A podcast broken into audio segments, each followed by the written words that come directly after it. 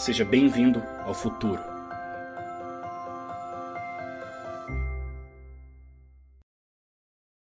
A maioria deles já tem rotina automática. Você já consegue colocar rotina automática de folha, você já consegue colocar de adiantamento, você já consegue gerar uma porção de coisas automaticamente. Lá no meu sistema, por exemplo, todo mês a gente roda. A galera que não tem evento variável, né?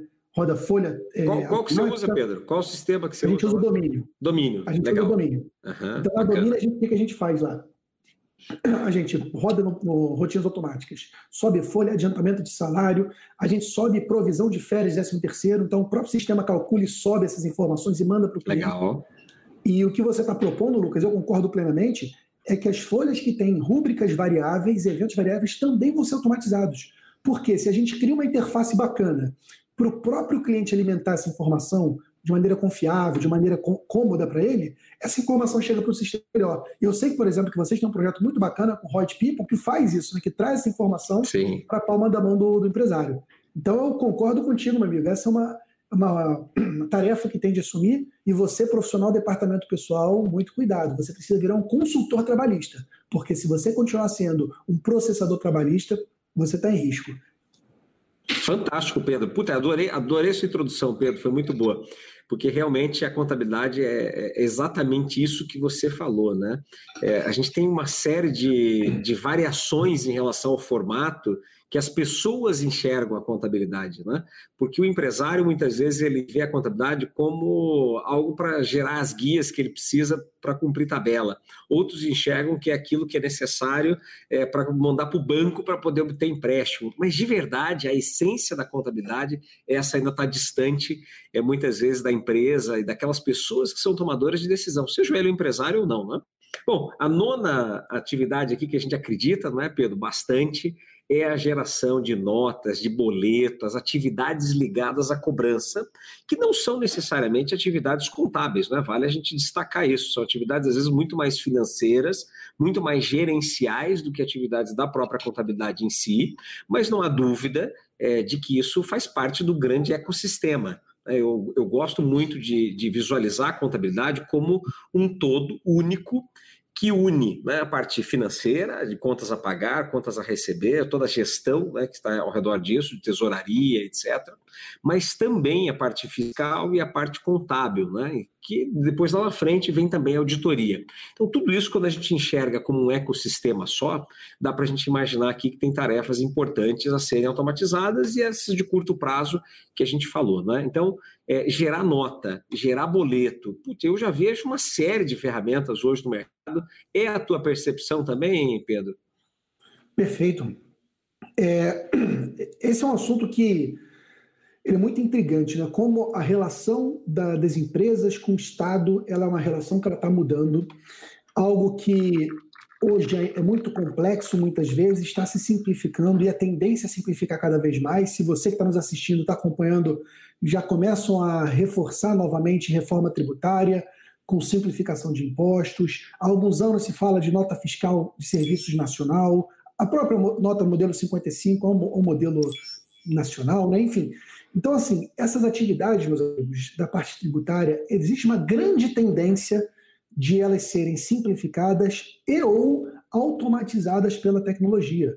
Porque, e aí o Lucas pode falar até melhor, muito melhor do que eu, porque ele é um estudioso dessa área, e eu até vou devolver a bola para você, se me permitir, é, da complexidade tributária. Meus amigos, não tem como ser humano teria esse tanto de regra tributária que nós temos no Brasil, esse tanto de cruzamento. Se você compra de um estado, você vende para o outro, é consumidor final, não é consumidor, mas esse cara é optante do simples, esse não é. é. É um jogo que não tem como dar certo, o ser humano não consegue ter segurança. Agora, quando você usa a tecnologia para fazer esse processo acontecer, ele se torna muito mais simples, muito mais barato e muito mais confiável. E, por exemplo, a Reut tem uma iniciativa muito bacana que eles fazem internamente, que é justamente esse robô de inteligência fiscal. E até te devolvendo um pouco a bola, é, Lucas, é, conta um pouquinho, para quem ainda não conhece, pessoal que segue lá o meu canal, todos já sabem porque vocês, eu sempre trago vocês como esse benchmark. Legal, obrigado. Mas para quem não conhece ainda, conta um pouquinho dessa visão de vocês sobre a, a auditoria fiscal, a auditoria eletrônica de arquivos, o que, que, que uma empresa contábil moderna pode fazer? Sensacional. É, nesse caso, Pedro, assim, quando você fala de auditoria, é muito legal a gente ter é, esse debate até, porque, é, veja só, auditoria é sempre quando já foi feito, né? É, e o nosso trabalho aqui, a nossa tentativa muito grande de desenvolvimento da tecnologia da inteligência artificial é para o que não aconteceu ou o que acabou de acontecer. Então, diferente da gente pegar no final do processo, a gente pega no início dele o erro, o equívoco eventualmente que foi gerado para poder fazer esse tratamento de uma maneira muito rápida e eficaz. Então, o nosso robô fiscal ele tem hoje quase 2 bilhões de cenários tributários diferentes, o que é um negócio surreal. 2 né? bilhões, imagina um ser humano é, acumulando 2 bilhões, 2 bilhões de hipóteses. Né? Não tem como, é humanamente impossível. E a Receita Federal já tem isso, está na base dela, ela já tem esses cruzamentos estruturados e muito bem definidos. Então a gente sabe que a Receita Federal, se ela quisesse, ela apertaria o botão vermelho e destruiria todas as empresas no Brasil no dia seguinte. Né? Daquelas que tem algum equívoco, provavelmente em algum momento, e que eh, não tem como não ter errado, porque efetivamente você tem esse risco enorme no meio de tantos cenários. Pois é, mas no nosso robô fiscal, então, o que acontece é que na chegada do documento, então, quando o documento acabou de ser emitido pelo fornecedor, seja ele uma nota fiscal de mercadoria ou uma nota fiscal de serviço que tem integração, que tem a disponibilização, temos esse desafio ainda no Brasil, é, estão para ser é, unificadas as notas de serviço, mas isso é, é uma realidade distante a gente sabe que tem muito caminho aí para ser percorrido. É, e neste caso, então, quando as notas chegam, seja por envio do fornecedor ou porque o nosso cliente, por exemplo, foi lá e arrastou para o upload, neste momento acontece a crítica. Então, a nota acabou de ser emitida, eu já vou criticar a base de cálculo, alíquota, retenções, né? se tinha que ter o tributo, não tinha, se era aquela alíquota, é, se de repente tinha CEPOM né, naquele município, estava irregular, e, pô, eu tinha que fazer uma retenção de ISS, não fiz. Né? Então, pô, esse, esse município aqui exige uma retenção interna. Né? Então, todas essas regras, essas variáveis todas, elas são no momento da chegada do documento e não depois de todo o processamento contábil. Né? Essa foi a nossa grande preocupação.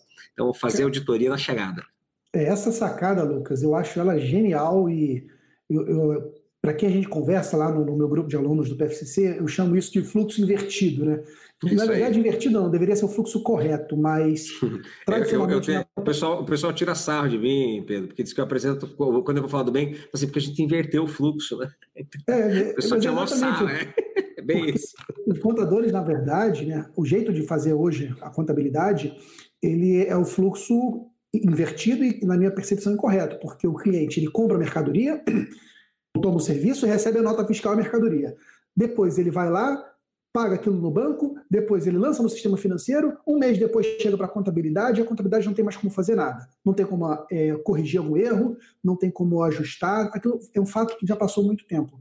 E o que vocês estão propondo é exatamente o fluxo invertido. Quando chegou o documento, em alguns casos em tempo real, esse documento ele é auditado, ele é analisado por uma inteligência artificial que já pega aí uma porção de não conformidades, de retenções que tinham que ser feitas e não foram, de cadastro como de CEPOM, que é uma coisa abençoada, né? São Paulo, Rio, que não foi feito. A opção pelo simples.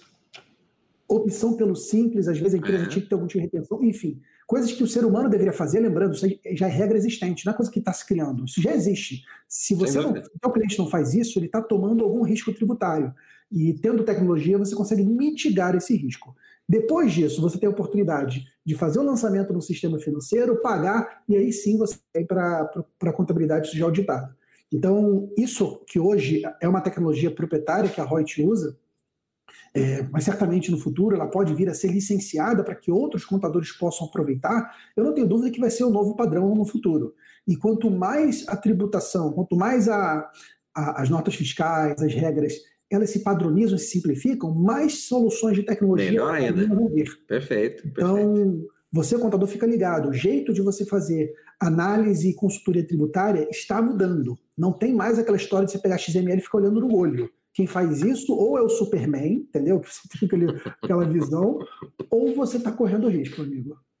Fantástico, Pedro, fantástico. Bom, e nós ainda temos mais atividades aqui que a gente acredita de curto prazo, Pedro. Então, assim, ó, o que, que a gente listou, que é bem bacana, né? A gente já direto ao ponto aqui delas, lançamentos contábeis, então assim, lançar, fazer o lançamento em si e preencher dados dentro de um sistema com dados que você olhou no documento e preencheu no sistema, isso não faz mais sentido nenhum. Análise fiscal dos documentos, que é o que a gente acabou de falar, né? o robô fiscal já consegue fazer isso. Claro que ainda tem muito chão, muito enriquecimento, isso é importante, né, as pessoas saberem. Tem um agendamento de pagamentos. Agendar pagamento em banco, para quê? Está lá a data já do pagamento, a inteligência artificial já sabe quando é que você paga. Ainda tem o serviço. Desculpa te cortar, Lucas, mas Imagina. não sei se quem está nos acompanhando tem clareza, mas no Brasil ele está se avançando para o que a gente chama de Open Banking, que é um protocolo de Isso comunicação aí. em que, em linhas gerais, o dono do dado é o cliente e ele pode escolher o que escolher fazer o que quiser com esse dado. Primeira premissa. E a segunda premissa é que os bancos vão abrir algumas portas de comunicação entre é, outras soluções. Então, já está chegando, meus amigos. Talvez demore talvez um, dois anos, mas já está no nosso horizonte o dia que você, ou teu cliente, na hora dele agendar um contas a pagar no sistema dele, ele clicar pagar e automaticamente ir lá no banco Itaú dele e pagar aquela conta. Então, a, a integração que a tecnologia está se trazendo hoje, ela avança cada vez mais. E mais, se essa informação, se você estiver utilizando algum sistema que ele já consiga ter uma inteligência artificial, ele vai ver, olha, essa conta que você está pagando aqui é uma conta de energia elétrica. Ele já vai fazer para você o lançamento financeiro e o lançamento contábil, que são dois pontos de vista diferentes. Tem um regime de caixa, um regime de competência. Então, coisas que até pouco tempo, na verdade até hoje, é o teu funcionário, é o teu analista contábil que vai lá e debita e acredita, é o funcionário do cliente que lança aquilo na mão. São atividades, meus amigos, que elas tendem a desaparecer. E, e vai ficar para o ser humano a, a, o, o, novo, né? Então chegou uma nova despesa que nunca foi classificada nova. Aí sim, a, o, o, usuário vai lá e vai dizer: olha, essa despesa aqui desse fornecedor geralmente é essa conta. E nas próximas vezes, a própria inteligência artificial repetir aquilo ali com base em fatores como data, valor, fornecedor. Então é outra Sim. coisa que o Lucas bem colocou aí, muito importante. O que se faz hoje de escrituração manual tende a desaparecer. Isso está acontecendo muito rápido.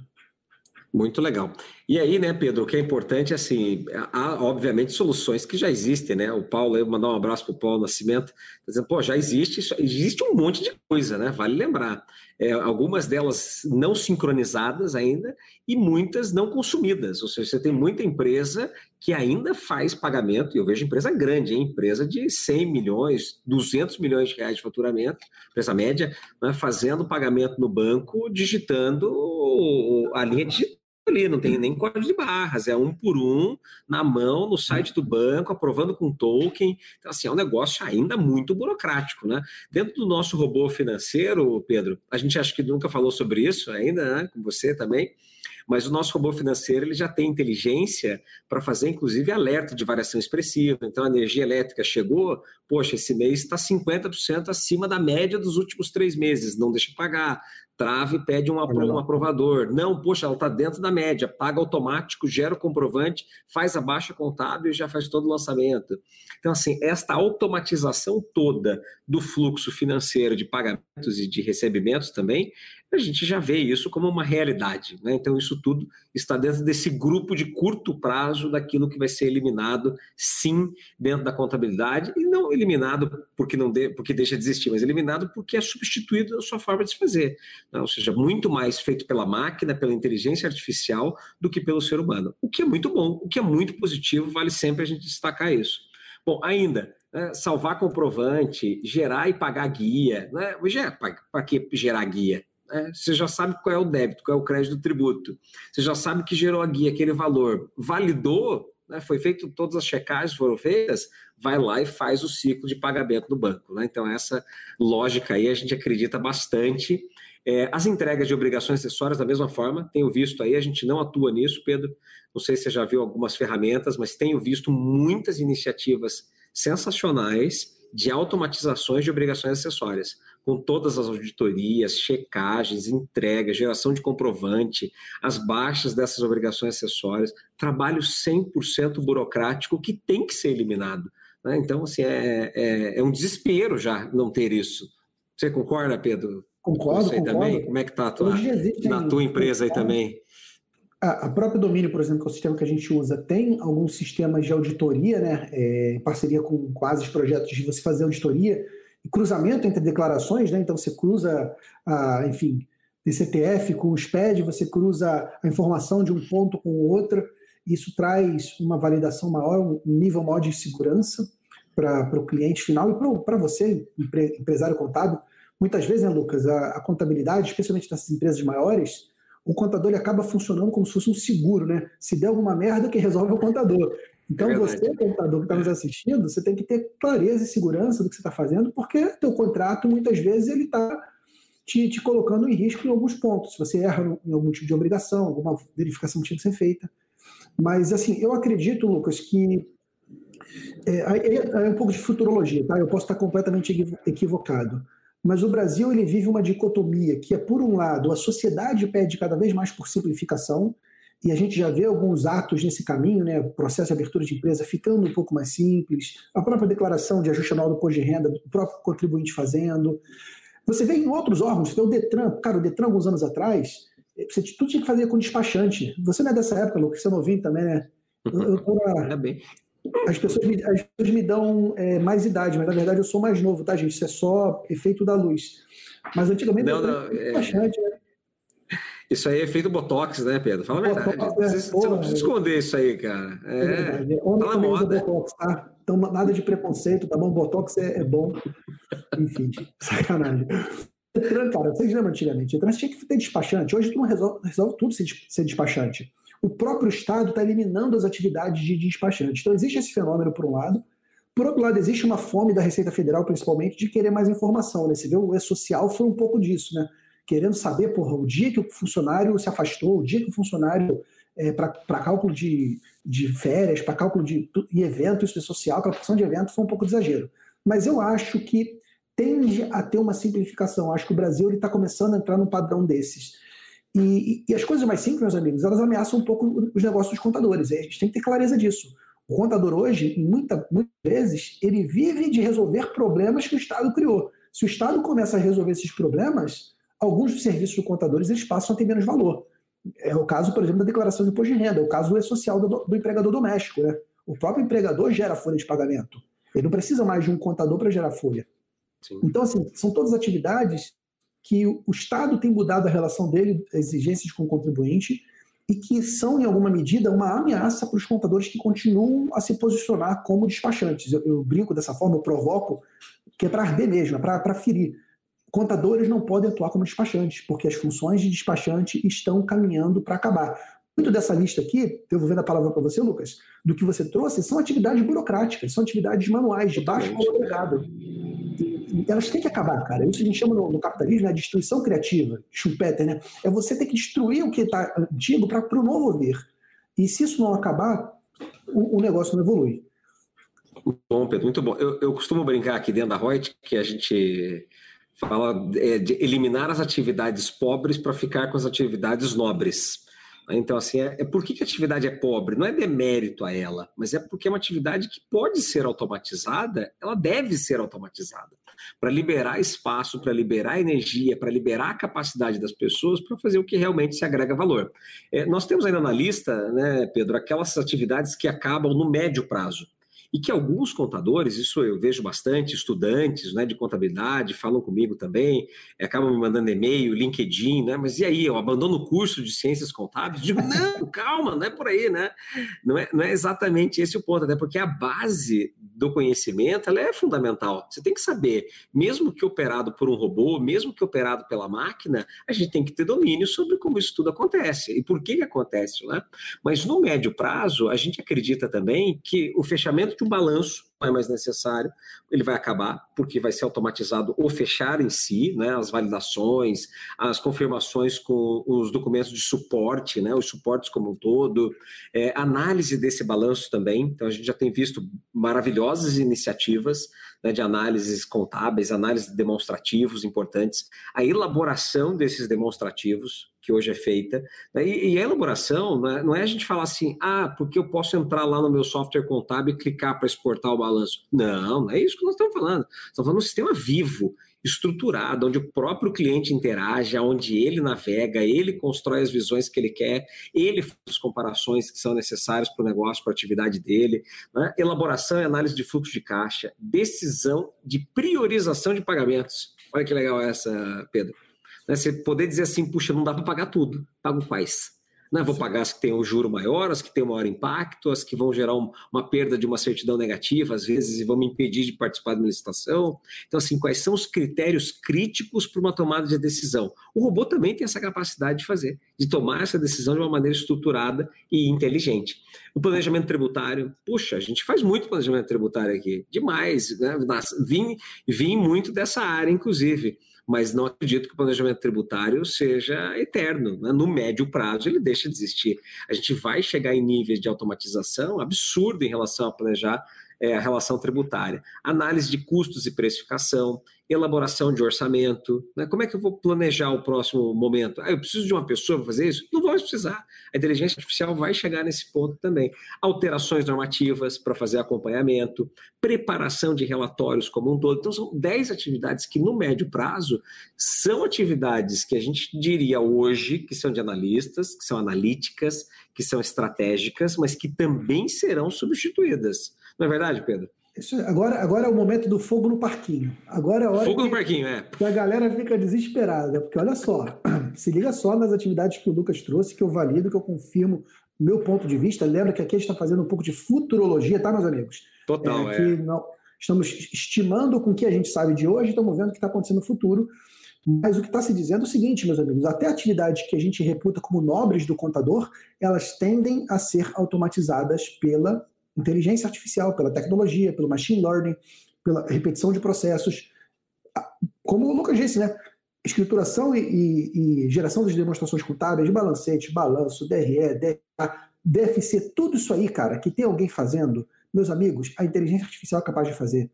Porque que, se você for analisar, né, os primeiros processos, as primeiras atividades que a gente está falando que vão acabar, são atividades de repetição braçal. Aquelas atividades de repetição braçal, elas já, e como alguém já disse aí no comentário, bem, bem colocado, algumas já estão sumindo, isso já existe de tecnologia. Sim. Ainda não existe de maneira sistematizada, estruturada, mas. Consolidada. É, consolidada. E como o Lucas bem colocou, às vezes existe, mas as pessoas também não usam. Também tem um problema de implementação da ferramenta e os empresários, os contadores têm muitos problemas com isso. Às vezes é um sistema contábil top de linha, mas usa 20% do sistema. Os outros 80% não estão implementados.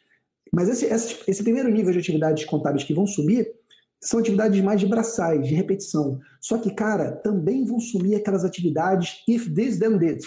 É, é, aquelas atividades que, se isso acontecer, eu faço isso, se isso acontecer, eu faço isso, isso é linguagem básica de programação.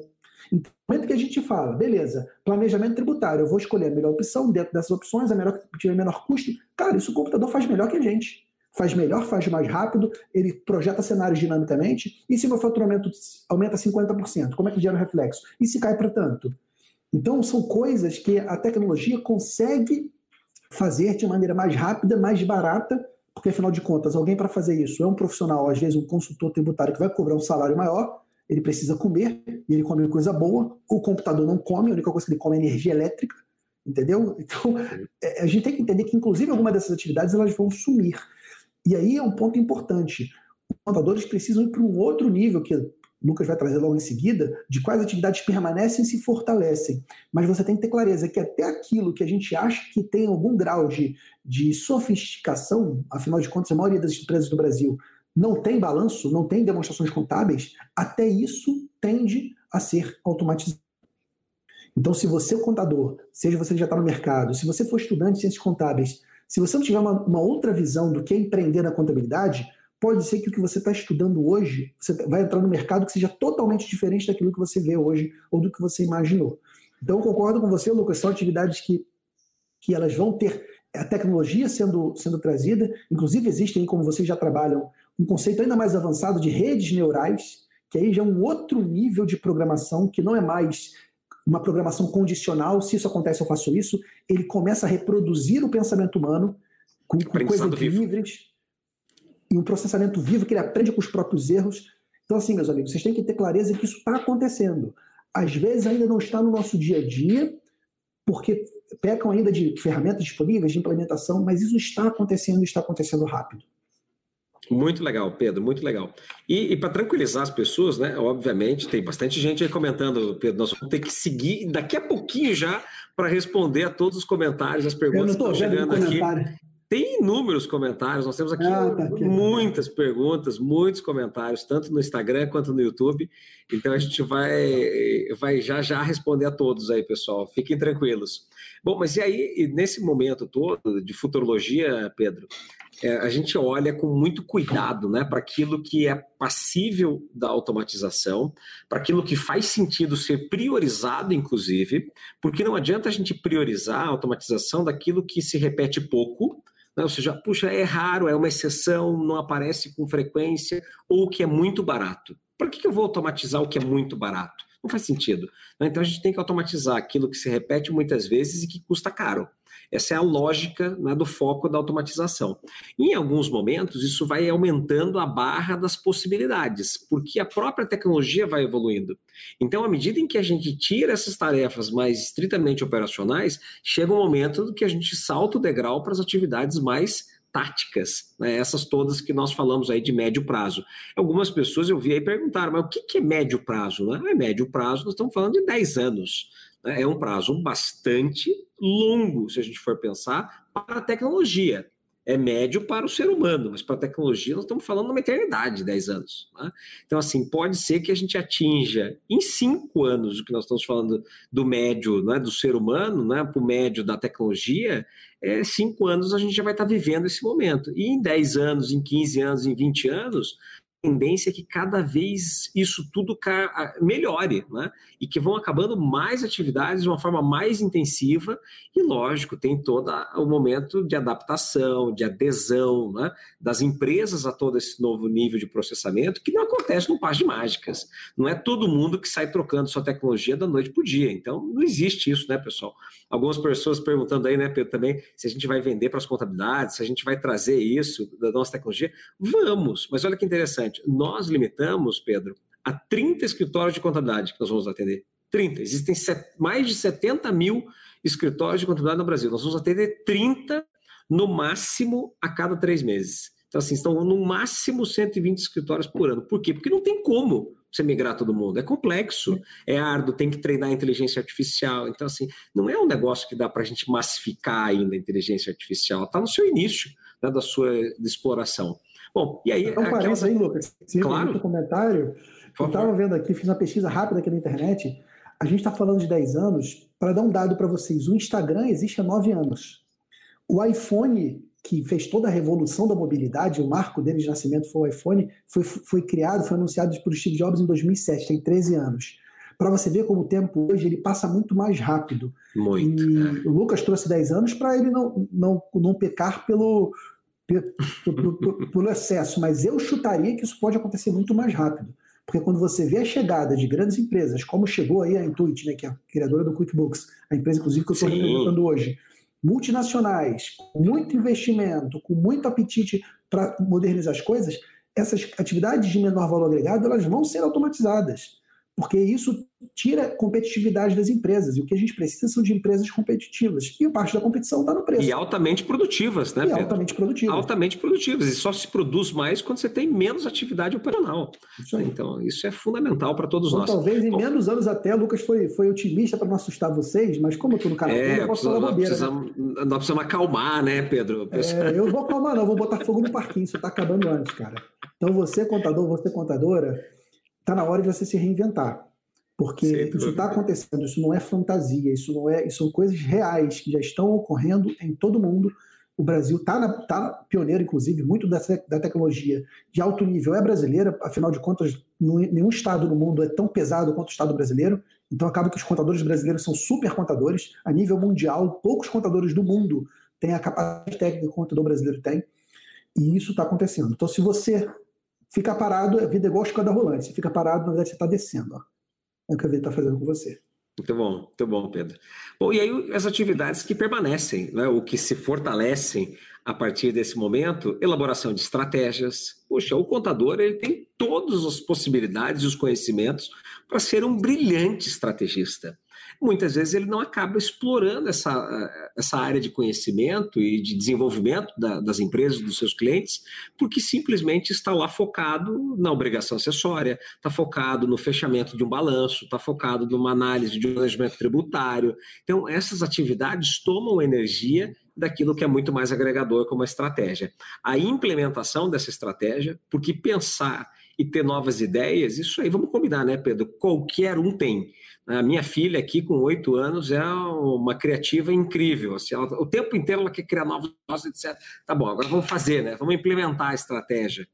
Implementar é difícil, tem energia, tem gestão, tem investimento. Isso é que realmente faz muito sentido, né? Será que é a hora de investir? Será que é o melhor negócio para investir? É o contador que tem que, e que pode ajudar nisso ao empresário e ao investidor. Negociações complexas, renegociações, reestruturações societárias, né, que são importantes, debates judiciais tributários. Nós vamos ter uma enxurrada de oportunidades tributárias nos próximos dias. Só com essa unificação do PIS e da COFINS que saiu hoje, que foi anunciada né, pelo Paulo Guedes, só nessa brincadeira nós já vamos ter uma mudança de dinâmica do sistema tributário e empresarial no Brasil, que é brutal. Né? Isso vai envolver mudança de sistema, vai envolver mudanças de regras, vai envolver apuração de crédito, vai envolver discussões judiciais de se enquadra, se enquadra, aproveita o crédito, aproveita o crédito. Vai ser uma loucura. Olha que oportunidade que a gente tem para fazer isso no momento de uma transição, no momento de uma mudança. E eu vejo gente reclamando da reforma, Pedro. Dizendo assim, ah, a é. reforma vai ser ruim. A reforma vai ser o melhor momento da história. Pela... A janela de oportunidade sensacional. Né? Vamos olhar a oportunidade, não o problema, né? É, ainda, né, você tem liderança contábil, fiscal, a liderança financeira. Por mais que a, que a inteligência artificial gere, analise e tome decisões, ela vai até um estágio, ela não vai no todo. Né? Esse todo, é, ali, dali para cima, é muito caro e que vai utilizar o máximo desses recursos é, do contador, né? Análise acompanhamento de mercado, estratégias patrimoniais e perpetuação né, da empresa. Como é que perpetua uma empresa? Pô, a gente não discute isso no Brasil, Pedro. Eu fico indignado, sem brincadeira. Né? As empresas elas são criadas para sobrevivência só, e não é, não pode ser assim. A gente tem que criar a empresa para ter sucesso, para durar para sempre, né? para ter sucessão, para ter gestão estruturada, governança, assim por diante. Pô, nós não estamos discutindo isso. É, olha quanto espaço existe. É, estratégias patrimoniais, falei, internacionalização. Puxa, nós brasileiros, eu não consigo entender, né? nós temos pouquíssimos empresários, empreendedores que querem explorar o mundo. Por que não? Por que, que só americano, israelense, o chinês pode fazer isso?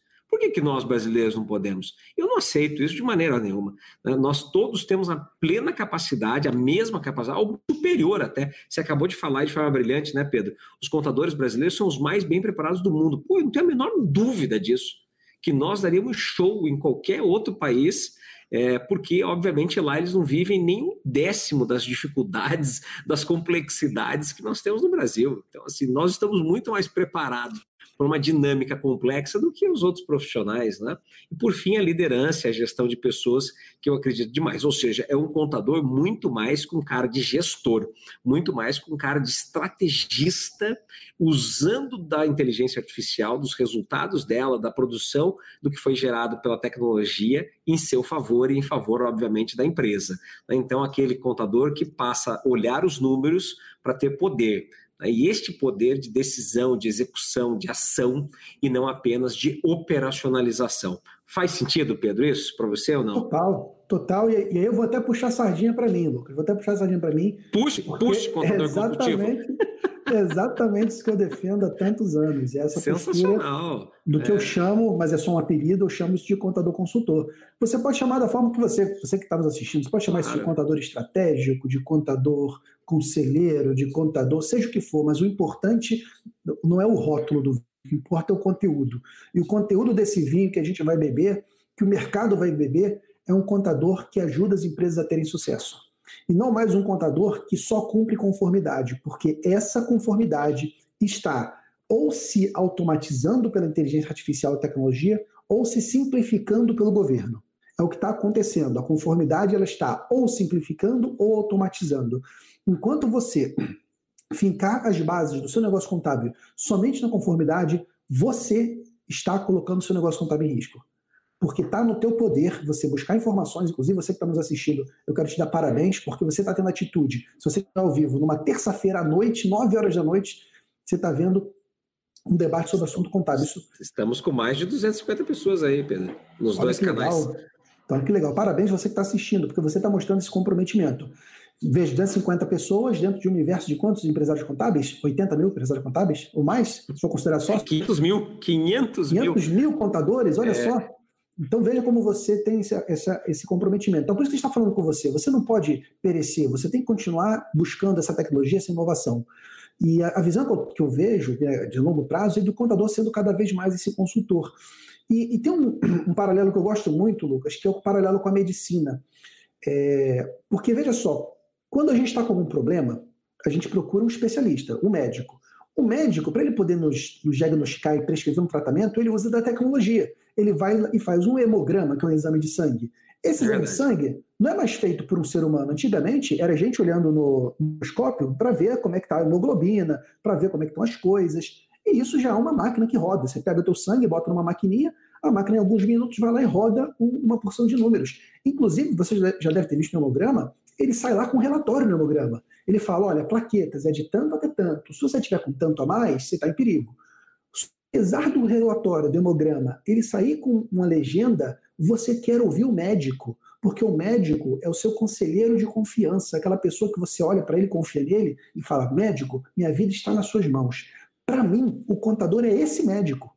Para mim, o contador é aquele cara que vai pegar esse hemograma, sejam demonstrações contábeis, relatórios financeiros, estudos tributários, cenário, ele vai pegar esse, esse emaranhado de informações, muitas vezes geradas pela tecnologia, essa é a grande diferença, e ele vai ajudar o empresário a tomar uma decisão mais certeira. Ele vai dar segurança para o empresário, ele vai negociar. O Lucas colocou um ponto muito bom seres humanos têm interesses diferentes. Alguém tem que negociar para conciliar interesses entre pai e filho, entre sócios, entre é, é, mercado. Quem é que vai ser esse cara?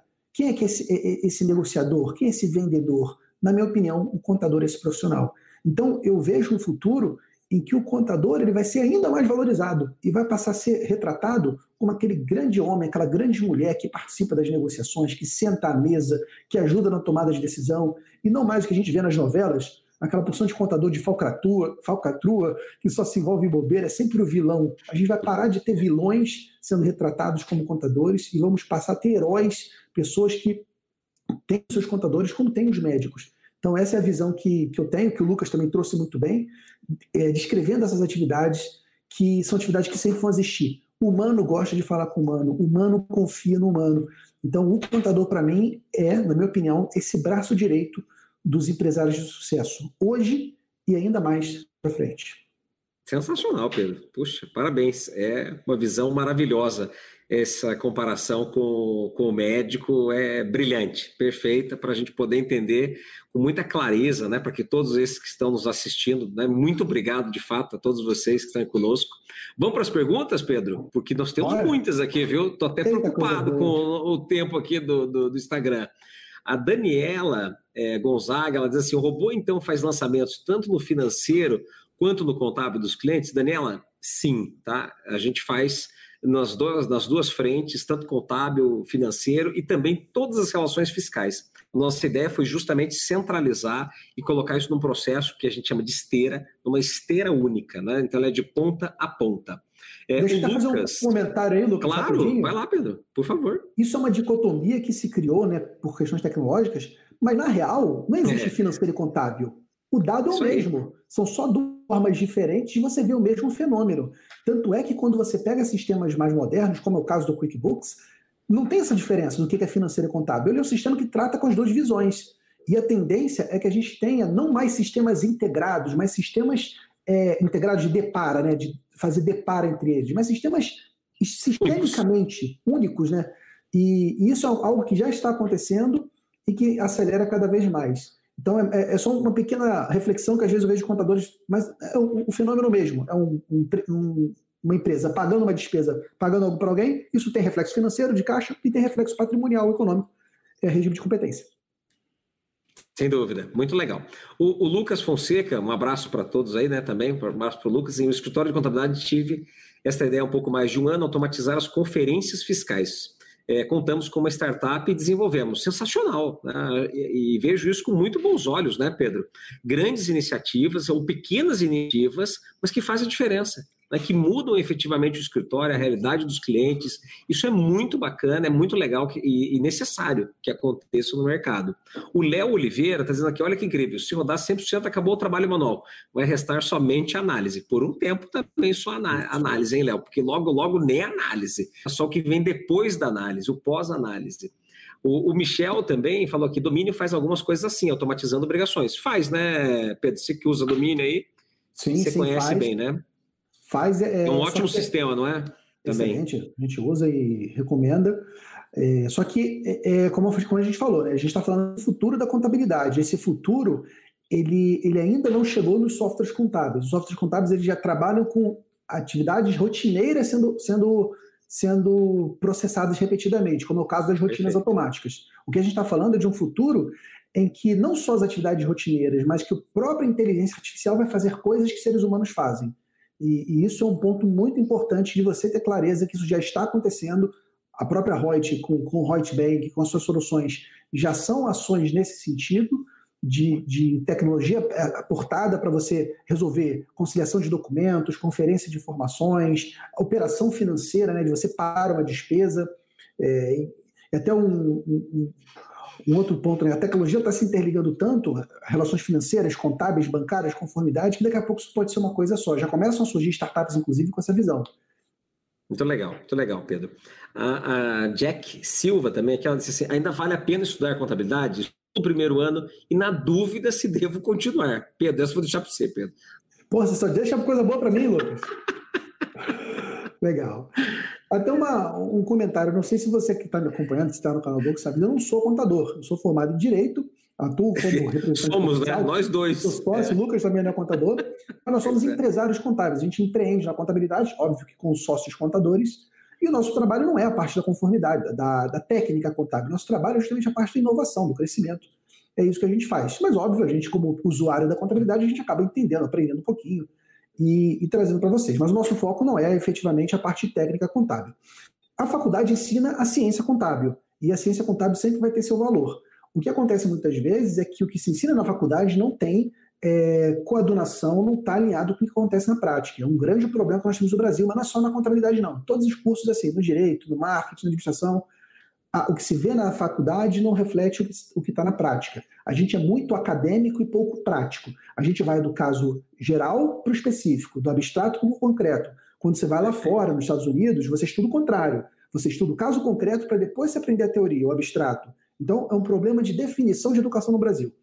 Mas o, o fato é o seguinte: o, o mercado contábil tem uma Está mudando, está mudando, né, Pedro? Está mudando. Eu tenho visto uma mudança é, significativa em algumas faculdades, em alguns centros de educação importantes, né? É, nessa eu sou mais pessimista que você. Eu acho que é? enquanto o MEC for como ele é, a gente vai ter um problema sério na educação, porque eu, na minha opinião está de cima é para baixo. Isso não é, não é o reitor que define, não é o coordenador sim, de curso. Sim, eu acho que é um problema de país. É, da forma raiz, é realmente profundo. Claro eu não sou tão esperançoso. Por isso, inclusive, que existem tantas soluções, como o meu caso, né, o programa de formação contador consultor, que é o meu treinamento, que transforma contadores tradicionais em contadores consultores, é exatamente isso. É um treinamento em que eu ensino contadores a virarem consultores e se diferenciarem, porque na faculdade não se ensina.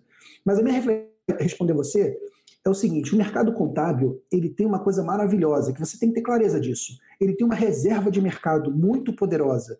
Por quê? Por um lado, a legislação obriga que todo CNPJ precisa ter um contador respondendo por ela, para assinar demonstrações contábeis que, por força de lei, elas são obrigatórias, com exceção do microempreendedor individual. Então, toda empresa tem que ter demonstração contábil e essa demonstração contábil só pode ser assinada por alguém habilitado. Então, o curso de ciências contábeis ele forma um profissional que tem uma reserva de mercado. Essa reserva não acontece com administrador, por exemplo, ela não acontece com, agora com jornalista. Uma série de outros mercados eles são abertos a outros competidores. Então, é um curso que tem potencial grande do ponto de vista de mercadológico por isso. Ele ensina uma ciência muito bela, que você precisa conhecer ela para poder dar consultoria. O que eu quero te convidar é o seguinte: não fica só na faculdade. Esse é o cuidado que você tem que ter. O quanto antes entre numa empresa contábil para você ver como é a contabilidade de verdade, o empreendedorismo contábil. Porque se você ficar na faculdade, você vai aprender uma porção de coisa que você não vai aplicar na prática é, do dia seguinte. É o que eu mais vejo. São pessoas que sabem muito, mas não aplicam nada. Então a dica é essa: forma em ciências contábeis é um curso maravilhoso, é um curso que te dá uma oportunidade maravilhosa, mas você tem que aprender o que não se ensina em sala de aula. Você tem que aprender o que se aprende nas trincheiras do empreendedorismo. Fantástico, Pedro. Muito bom. Ainda bem que eu deixei essa para você. Você foi brilhante. É, sou, vai ter volta. Na próxima live eu vou deixar uma. Parabéns, parabéns. Foi muito boa, foi muito boa. Adorei, de verdade. O, o, Lucas Fonseca aqui diz assim: basicamente o robô pega os dados do XML, confronta com o lançamento do cliente, usa umas regras para parametrizações e nos dá relatório com diferença. Sensacional, Lucas. Parabéns, achei super legal. Grande Vitor, ó, o Vitor Leal tá aí também, tá na área, grandes Grande amigos. Vitor. Grande abraço pro Vitor. Cara, cara fantástico, baita escritório. O Marcos Túlio também. Vocês sabem de algum sistema que já faz a transmissão de obrigações acessórias automaticamente? Pô, você usa o próprio domínio, né, para fazer isso, né, Pedro? Aí? É, não é bem automático, né? Existem algumas interações que precisam ser feitas humanas, mas é bem avançado. Na minha opinião, um dos, maior, um dos melhores, se não for o melhor, sistema contábil. É, a, gente, a, gente, a gente usa RPA aqui mesmo, né? O Robot Process Automation, que a gente desenvolveu com o IPF, né? Que é uma plataforma para desenvolver RPA. Então é super interessante também. O Lúcio, ó, grande Lúcio, bom você, ter, bom você estar tá aí com a gente, Lúcio, obrigado. A automatização e os robôs reduzem seu quadro de funcionários ou te ajuda a remanejar responsabilidades para os atuais com novas demandas que antes não existiam. No nosso caso, sim, né? A gente tem essa preocupação grande de reorganizar a estrutura, reorganizar a equipe na medida acontecem as automatizações, que não são rápidas, que não são fáceis, isso é muito importante, para novas necessidades que vão surgindo, é natural. Né? Então, foi assim com todas as evoluções e as revoluções que nós tivemos na tecnologia. É, então, eu vejo que isso tem um, um, um grande ganho para todos, né, Pedro? Você, você enxerga de forma diferente? Você acha que tem desemprego vinculado à automatização? Total. É, o que eu vejo é o seguinte. Você tem um minuto, hein, Pedro? Um minuto. Tem 800 perguntas aqui. O que vai acontecer é o um reskilling, é uma mudança de competências dos profissionais. É igual quando a gente pega, né? Antigamente, você tinha aquelas pessoas que abriam e fechavam cancelas. Você lembra disso? Tinha pessoa que abria e fechava cancela? Hoje, essa pessoa quase não existe mais, porque existe um robô que abre e fecha cancela. Talvez aquela pessoa que fazia esse trabalho, ela ficou desempregada. Mas surgiram pessoas que programam esse robô, surgiram pessoas que fazem manutenção desse robô que abre e fecha cancelas. É, então, assim, é o que, foi, é o que eu chamei, né, a destruição né, que Schumpeter trouxe há tanto tempo atrás, é isso. Existe uma mudança nas dinâmicas humanas e que as pessoas precisam mudar. Então, o convite que eu faço para você é o seguinte: você, como contador, você precisa enxergar essas mudanças e mudar. Você, como líder de uma empresa contábil, você precisa estimular que seu time mude, para que todos vocês possam prosperar. E do nosso lado de cá, o que a gente está fazendo é comunicar isso, levar essa mensagem e ajudar o máximo de contadores que queiram ser ajudados. É isso que a gente faz por aqui. Mas eu não acredito em desemprego em nível total, acredito em mais emprego. Tanto é que o mundo tem 7 bilhões de pessoas e tem mais emprego do que nós tínhamos há dois séculos atrás. Então, emprego se gera. A questão é que tipo de emprego. Pessoas precisam Perfeito. de novas competências. Maravilhoso, Pedro, maravilhoso. Concordo 100%. A Rayane, é, um abraço para ela também. Estou no último período e já pensei em abandonar o curso por diversas vezes. Estou começando a me motivar é, e mudando minha visão sobre a profissão. Eu acho que você tem que valorizar a profissão e seguir na sua, na sua faculdade, Rayane. Não abandona, não.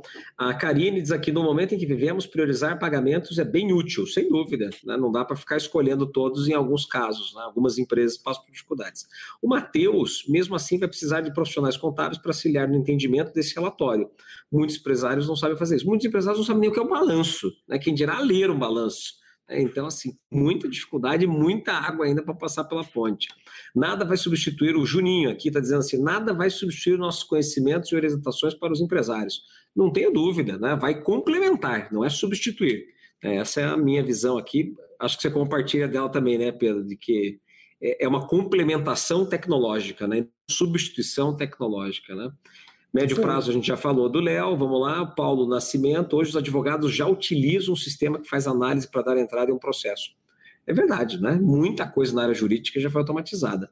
É, a Rayane perguntou depois até análise tributária, sim. Imagina que o software vai ser muito caro. Matheus, software tende, é igual a televisão, é igual celular. No início é caro, depois vai reduzindo o seu custo, porque o investimento na tecnologia é muito grande. Nós aqui já estamos batendo quase 20 milhões de reais de investimento na nossa tecnologia e isso é nada perto de muitos, porque a gente tem uma teoria aqui que a gente só desenvolve o que não existe.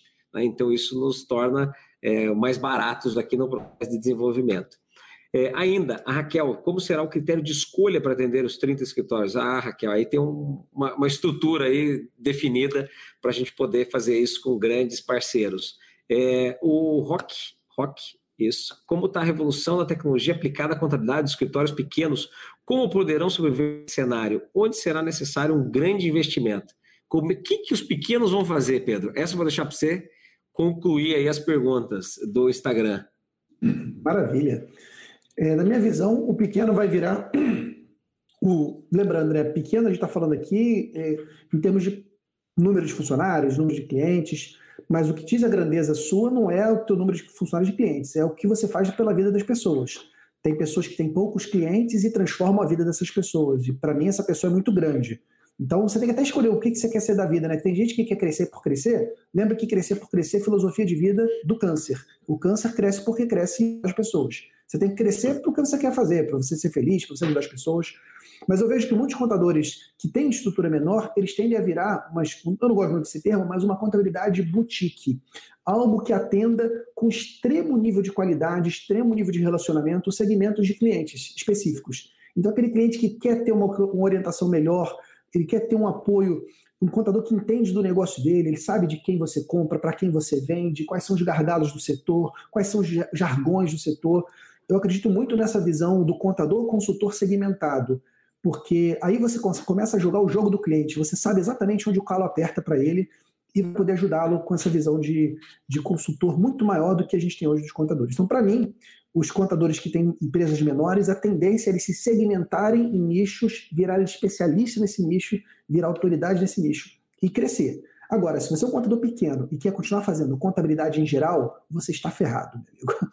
Porque vai tomar tiro para tudo quanto é lado. Contabilidade online puxando o preço para baixo, a tecnologia é, puxando o preço para baixo também e automatizando processos. São contadores especializados tomando seus clientes. Então está na hora de você decidir o que você quer fazer da vida. Muito bom, Pedro, muito bom. Quem está nos assistindo no Instagram vai cair em dois minutos, Pedro. Então, essas pessoas aí a gente tem que se despedir. Né? Eu priorizei aqui a gente responder as perguntas que vieram pelo Instagram, para a gente depois continuar respondendo as que estão no YouTube. Então, quem está no YouTube, continua aí no YouTube, não saia, porque a gente vai responder todas as perguntas também. Podemos responder todas as perguntas lá, Pedro? claro, claro. Tem só fazer um agradecimento aí, Lucas. Acabou. Acabou no Instagram. Agora, agora já. A gente está aqui no YouTube ainda? Já, Pedro. Deixa, vou ter que mudar aqui, Lucas, o, o fone. Isso, tá bom? Deixa eu tirar agora, aqui o. Agora você só libera teu áudio aí e vamos pro, pro, pro YouTube.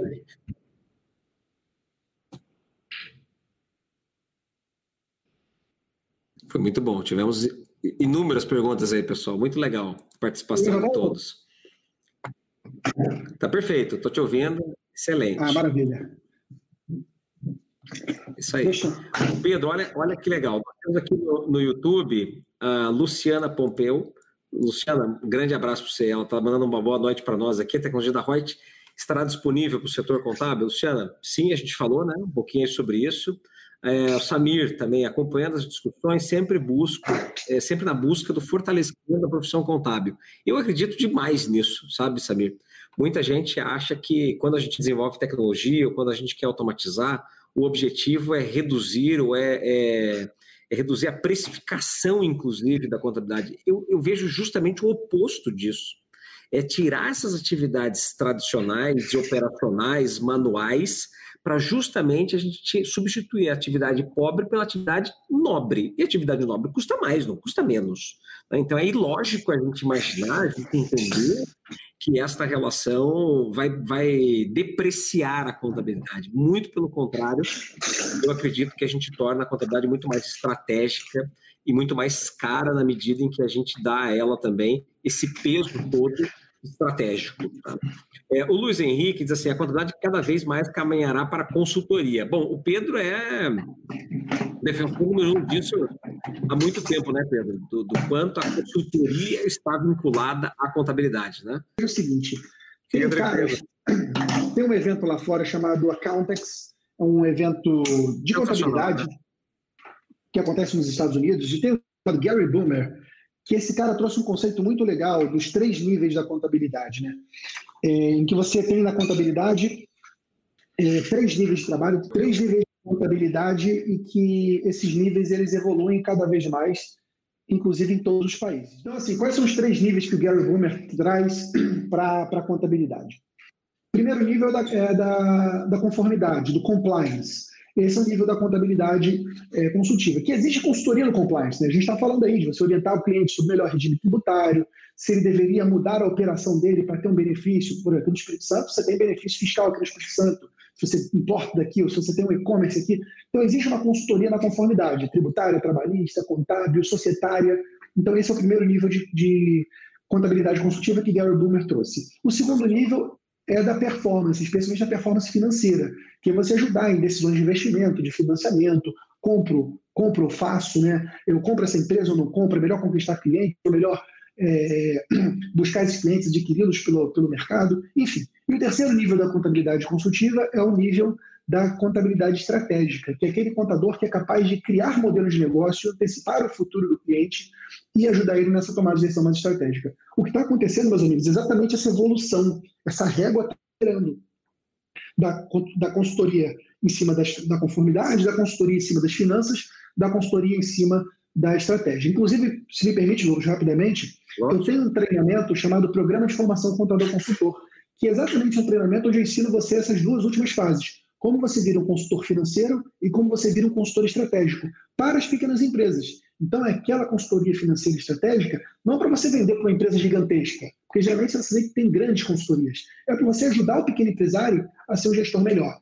E o PFCC é um treinamento avançado para isso. Hoje nós temos mais de mil contadores que são nossos alunos desse treinamento. E, por coincidência, não estava marcado, eu estou com inscrições abertas nessa semana. Até o final de semana as inscrições devem encerrar com certeza. Se você está vendo a gravação, não tiver inscrições, não tem problema. Vai lá no meu canal, me segue, que quando eu abrir inscrições de novo, eu te aviso. Super recomendo. Interessantíssimo e com certeza é o futuro, é, não só o futuro do profissional, mas é o presente da contabilidade. O presente é esse.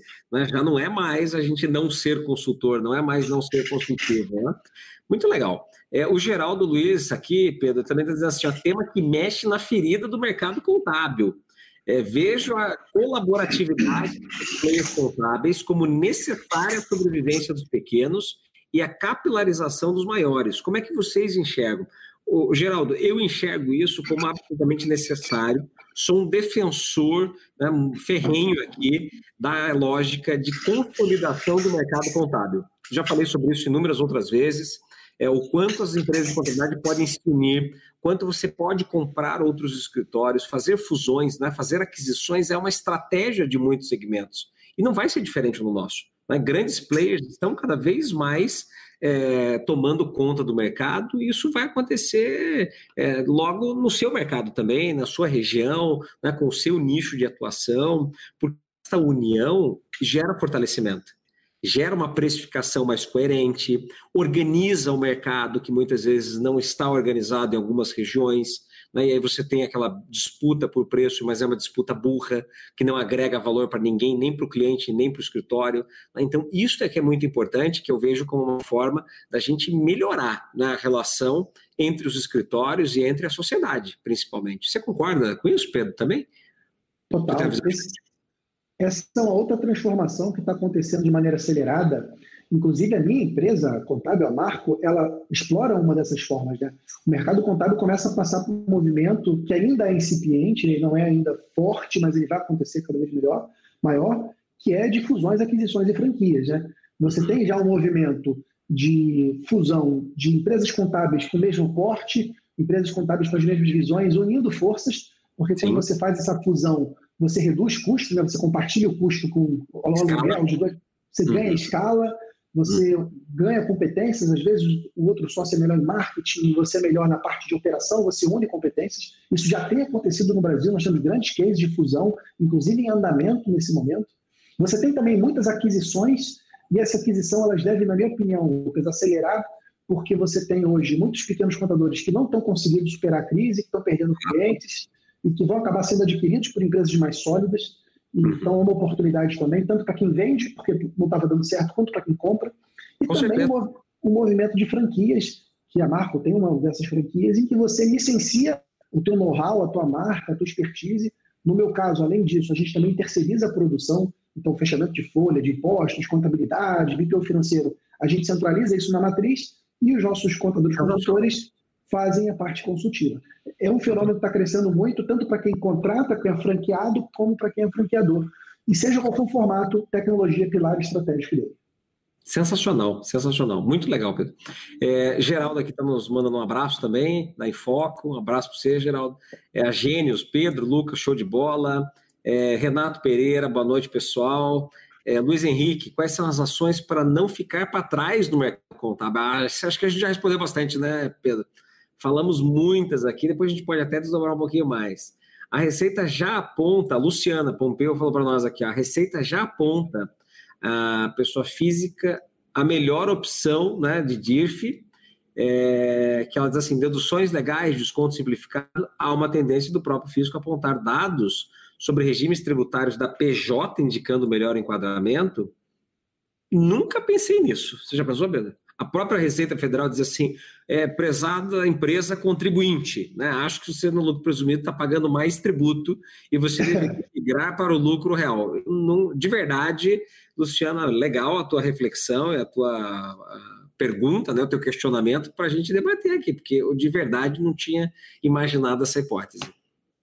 É, eu, eu, eu, acho que não, não, não, acontece muito, tanto é que existem alguns tributos que são recolhidos errado muitas vezes, é o caso do PIS monofásico, por exemplo, que muitas vezes o Estado poderia falar, opa, peraí, esses produtos aqui... Ele já sabe? É. Ele já sabe disso, e não faz. Eu acho que o Estado, a Receita Federal do Brasil não tem essa visão tão nobre, como a gente imagina, não. Ele quer arrecadar... É tão parceira, né, Pedro? É. é verdade, é uma pena, mas acho difícil, Luciana. Como vocês veem, o Carvalho manda aqui para nós, como vocês veem a evolução, como vocês veem a evolução da responsabilidade do profissional contábil no longo prazo? O robô vai assinar balanço? Aí, essa é boa, hein, Pedro? Você sabe que aqui, quando a gente é, anunciou a questão do nosso robô contábil, né? Nós fomos notificados pelo CRC para questionar, né, para nos questionar em relação a, a, a, se o robô, né, de alguma forma, ele teria CRC. Né? Assim, será, será que o robô tem que estar no CRC? É, foi uma discussão, uma provocação interessante. Né?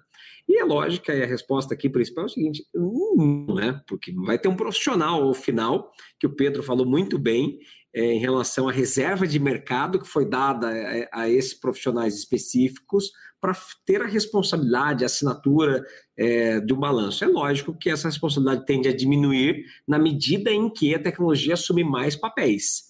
Então vai ser mais cômodo você assinar, talvez não mais 100, 200, 300 balanços, mas passar a assinar mil balanços, 5 mil balanços de forma eletrônica e automatizada, porque você confia. Né? Você sabe que aquele número é verídico, que aquele número é real, porque você já tem todos os comandos de controle necessários na tecnologia. Né? Essa é a minha opinião aí, Pedro, pouco sobre é, esse futuro da assinatura, do papel, da responsabilidade do contabilista. É, é, é um pouco de futurologia, né? mas eu também enxergo que isso vai se manter. O Código Civil brasileiro ele tende a querer jogar uma responsabilidade subsidiária aí no para ter alguém, alguém a quem é, imputar se der problema, né? Então, acho que essa parte da responsabilidade legal, do vista legal, ela vai persistir, talvez até aumentar, como aumentando em alguns pontos. É, só que eu acho que é muito mais seguro para o contador, do ponto de vista prático, ele ter a tecnologia a favor dele e assinar o balanço mais confiável do que, do que algo que foi só no olho humano, sabe? Eu acho que para o contador é mais seguro usar a tecnologia que ela tende a ter menos falhas do que o, a apreciação humana, que muitas vezes é falha. Você troca de funcionário, o funcionário vai embora, nem sempre o funcionário que está com você é o mais capacitado para aquela função. Então, tem uma série de questões envolvidas aí que trazem isso em debate. Tem muita coisa incerta. A gente está vivendo, nós estamos, na minha opinião, Lucas, escrevendo a história que a gente está fazendo hoje juntos, todos nós, né, sua cidade, você faz parte disso. A gente está escrevendo uma nova história do empreendedorismo contábil e que, na minha opinião, vai ser uma história muito melhor, tanto para o empresário, que é o nosso cliente final, a gente existe em função deles, quanto também para os próprios profissionais contábeis. Sensacional. Bom, pessoal, a gente tem muitas perguntas mesmo. Eu acho que não vai dar tempo da gente responder todas. Nós vamos sair daqui 11 horas da noite. Mas é, vamos, vamos focar aqui em algumas delas, né? Do que estão é, chegando por último, né? É, vamos lá. O João, João Vasco aqui diz assim: o valor não será da informação, mas sim do que fazer com a informação. Certo ou errado? Por quê? É, para mim, mim, eu acho que o valor ele não vem da informação e nem do que será, mas para mim da transformação que isso gera. Valor é a transformação que você faz na vida da pessoa. E, e, isso sim é o que importa no final das contas. Ninguém gosta de ter controle financeiro por ter, a não sei que a pessoa que é maluca. Ah, nossa, na planilha é atualizada. É, ninguém quer ter controle financeiro, gente. As pessoas querem ter para ter um benefício, segurança, é, mais clareza. Então, no fundo, no final das contas, o que importa é a transformação que a gente faz na vida do cliente. Se essa transformação ela for uma transformação muito ele vai querer pagar bem para a gente. Se essa transformação é uma transformação pequena, ele não vai querer pagar bem. Aí é um ponto importante que às vezes os contadores não entendem. Independente do custo de produção. É aquela, aquela história que o pessoal brinca, né? Ah, o cara vai lá consertar o equipamento, ele aperta um parafuso e o equipamento funcionou. Cara, quanto é que custou para ele fazer aquilo? Não custou nada.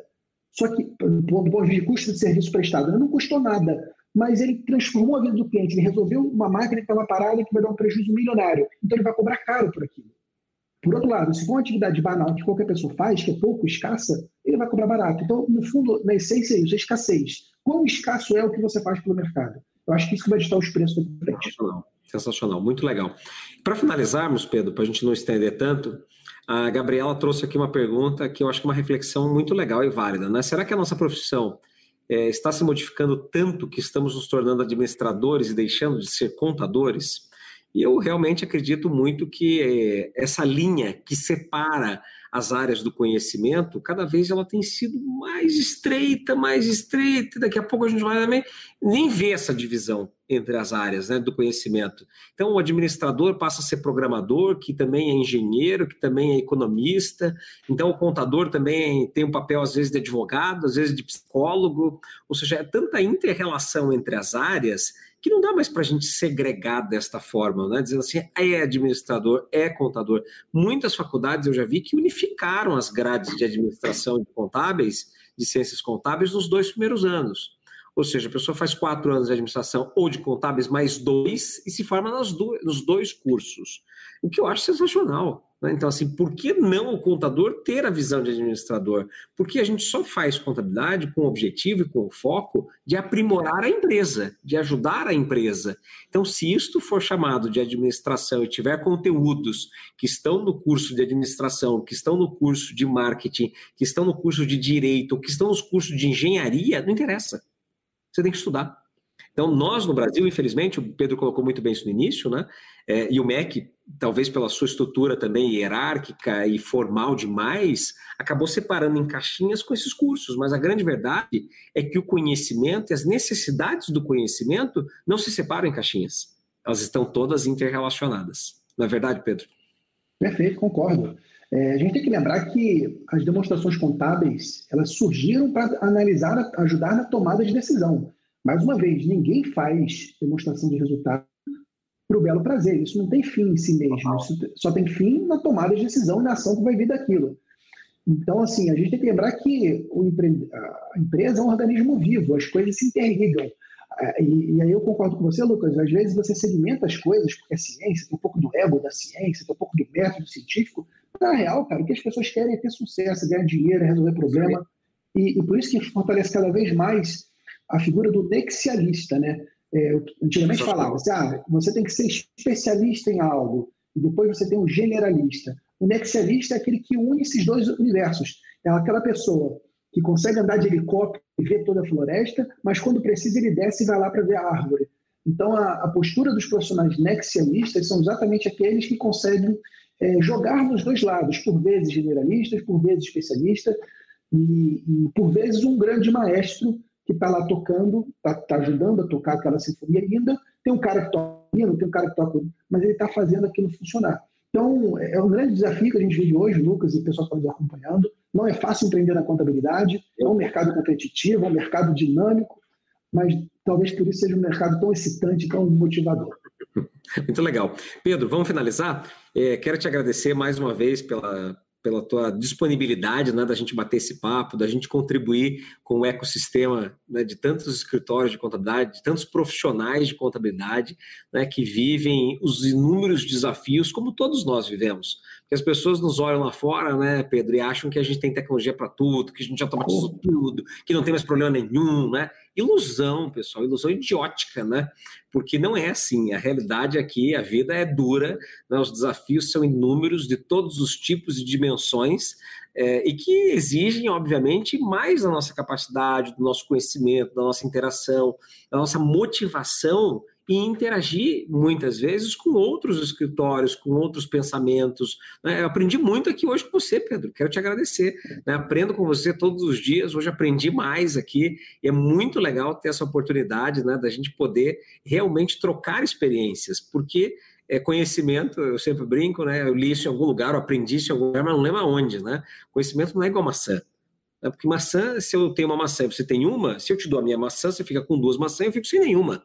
Né? Conhecimento não, eu tenho um, você tem o outro, eu te dou o meu conhecimento, você me dá o seu conhecimento, e agora nós saímos cada um com dois conhecimentos. Né? Então, isso é muito legal, é a possibilidade da gente crescer, da gente evoluir e evoluir rápido.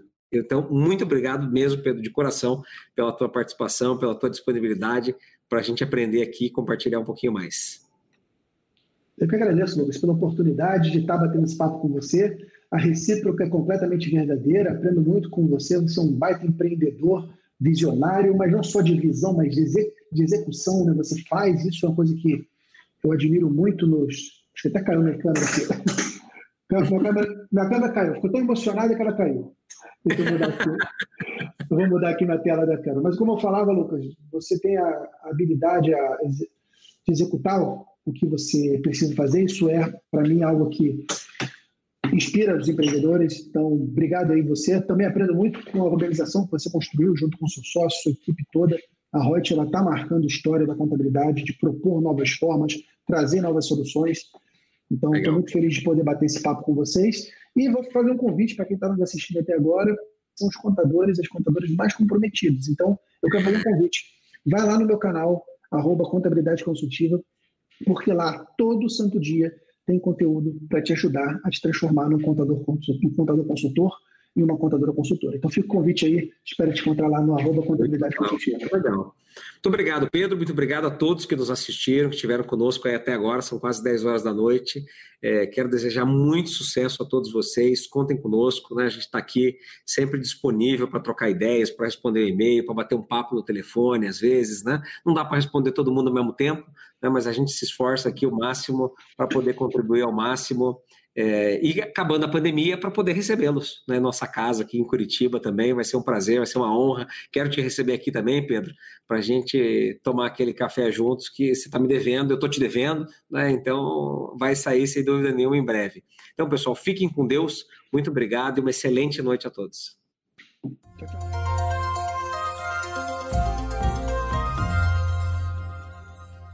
Gostou do nosso podcast? Acesse youtube.com/roit_ai e assista a versão em vídeo.